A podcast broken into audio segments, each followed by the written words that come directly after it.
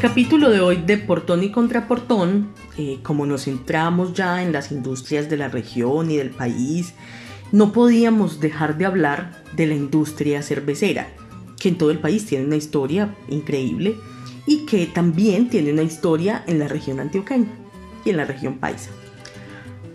Nosotros ya hablamos de la industria de bebidas fermentadas, pero entonces vamos a retomar un poco la producción de la chicha, porque para mediados del siglo XX la chicha se había convertido en una industria muy importante. Por ser tan importante también, le iban a hacer una guerra frontal por parte del gobierno desde finales del siglo XIX, dicen que por la falta de higiene en su fabricación y también por la evasión de impuestos. Y esta guerra se hizo con la ayuda de la industria cervecera que finalmente llevó a las chicheras que fabricaban más de 200 millones de litros anuales de chicha a cerrar o a fabricarla de forma clandestina. Pero entonces la industria cervecera también tiene un pasado interesante que se remonta a la época de la conquista. Las primeras semillas de las que se tiene idea, las primeras semillas de cebada, fueron traídas al país en el año 1593. Y eso pues nos puede dar un indicio de algún tipo de cerveza artesanal que fabricaban eh, con alguna fórmula europea. Pero el primer registro que tenemos de una cervecería como tal en el país es de 1826, cuando en la ciudad de Bogotá se funda la cervecería Meyer. Luego de eso, pues empieza a expandir la industria cervecera al Tolima, a Cundinamarca, a Santander, Antioquia.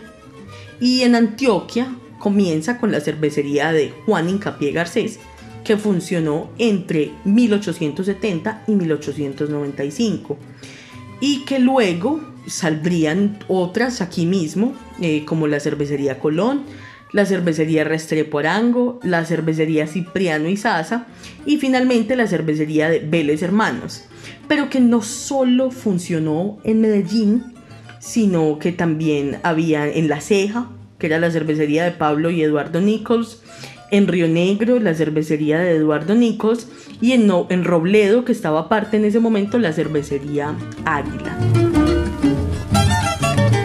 Para finales del siglo XIX comienza lentamente, paso a paso, la industrialización en varias regiones del país con cervecerías ya un poco más modernas. Incluso hay muchas fotos en la Biblioteca Pública Piloto en el archivo de estas cervecerías modernas y de la construcción pues de, de las mismas. La primera entonces fue la cervecería La Esperanza en Santander, que luego se iba a llamar la cervecería Clausen y que fabricaba cervezas como Pilsen, Pilsen Clausen, Pilsen Doble Clausen, la cerveza Chivo, Chivo Clausen, Munich Clausen y bueno, otras. Por la misma época, en Antioquia, el señor José Antonio Tamayo construye entre 1892 y 1895 la cervecería Tamayo, que existió hasta 1957 como la primera cervecera moderna de Antioquia.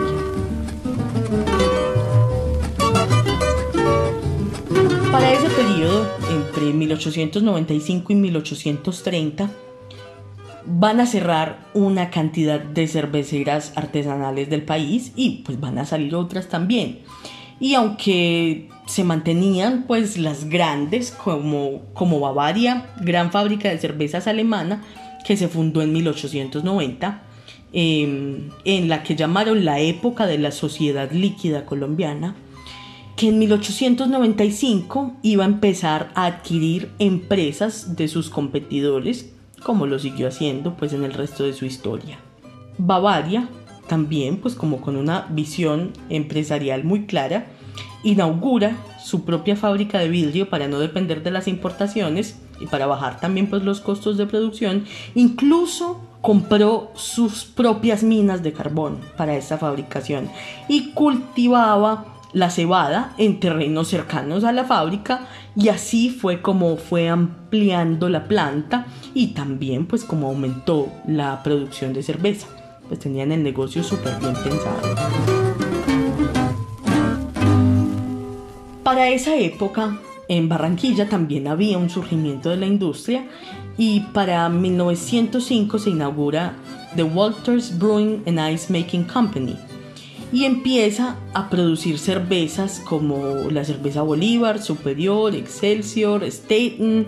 Su mayor accionista, luego de ver pues como todo el auge que tenía entre eh, el regionalismo de la, de la costa, iba a convertir esta cervecería en la cervecería Bolívar, que iba a comprar la mayor parte de las acciones de la cervecería Barranquilla más adelante y que para 1922 se iba a convertir en la cervecería Bolívar. Y mientras se daba esa primera expansión de Bavaria en Bogotá y en Barranquilla, en Antioquia se habían consolidado la unión de varias pequeñas cerveceras bajo el nombre de la cervecería antioqueña, que sufrió un revés económico a causa pues de una fuerte devaluación y finalmente tuvo que vender sus equipos a, una figura similar que se estaba conformando en Itagüí, que era la cervecería antioqueña consolidada.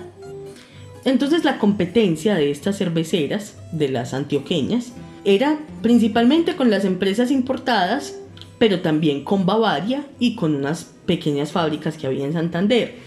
Y a causa de esto, algunas cerveceras antioqueñas se unieron para 1920, 1923 aproximadamente, para fundar la cervecería Libertad, que se iba a unir más adelante a la cervecería antioqueña de Itagüí y que para 1930 daría paso al nacimiento de Cervecería Unión S.A. Cervo Unión.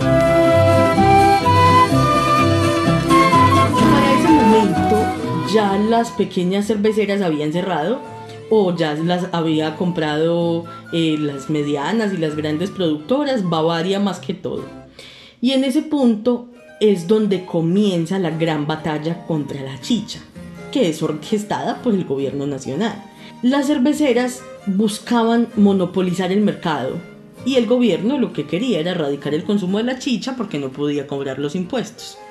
Entonces, para ese fin, eh, porque hasta ese momento pues la cerveza seguía siendo un lujo, pues muy costosa para los estratos de bajos recursos económicos, Bavaria sacó una cerveza con un precio mucho más bajo que se llamaba la cerveza higiénica.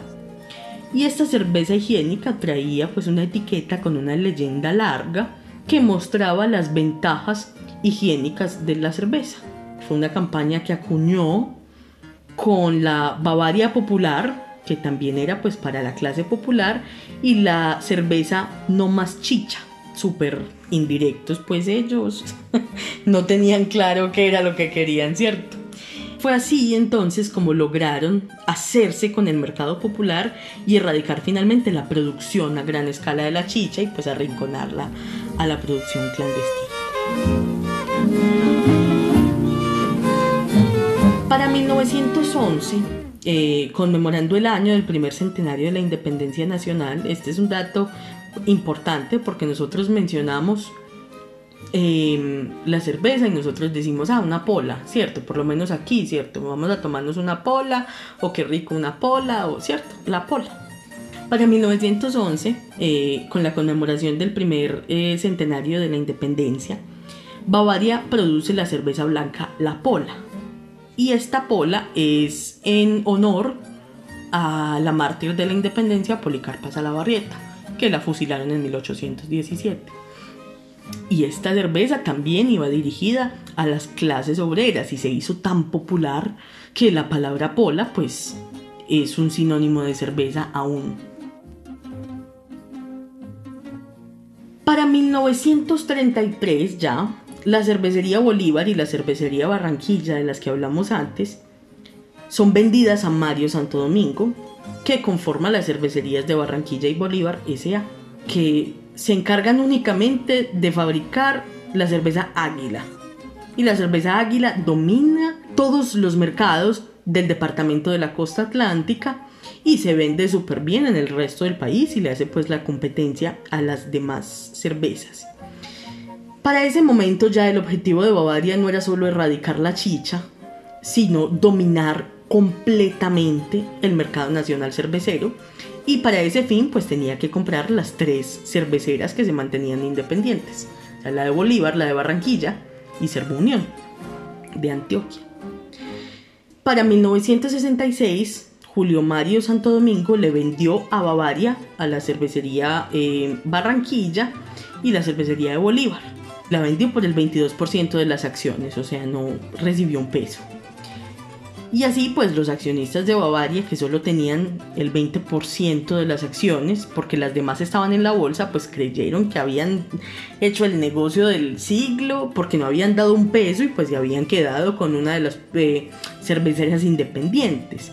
Luego de esto, Santo Domingo, que tenía igual presencia en la junta porque era dueño del 22% de las acciones, fue comprando poco a poco acciones de Bavaria en la bolsa y pues también de pequeños accionistas que no estaban de acuerdo con el manejo de la empresa.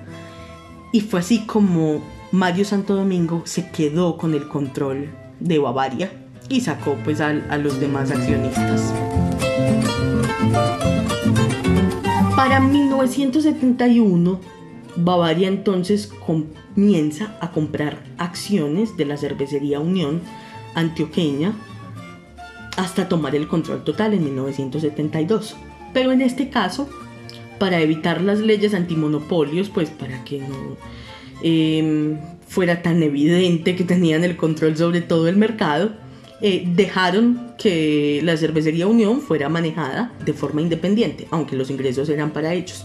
Y también lo justifican diciendo pues que no querían herir el orgullo antioqueño.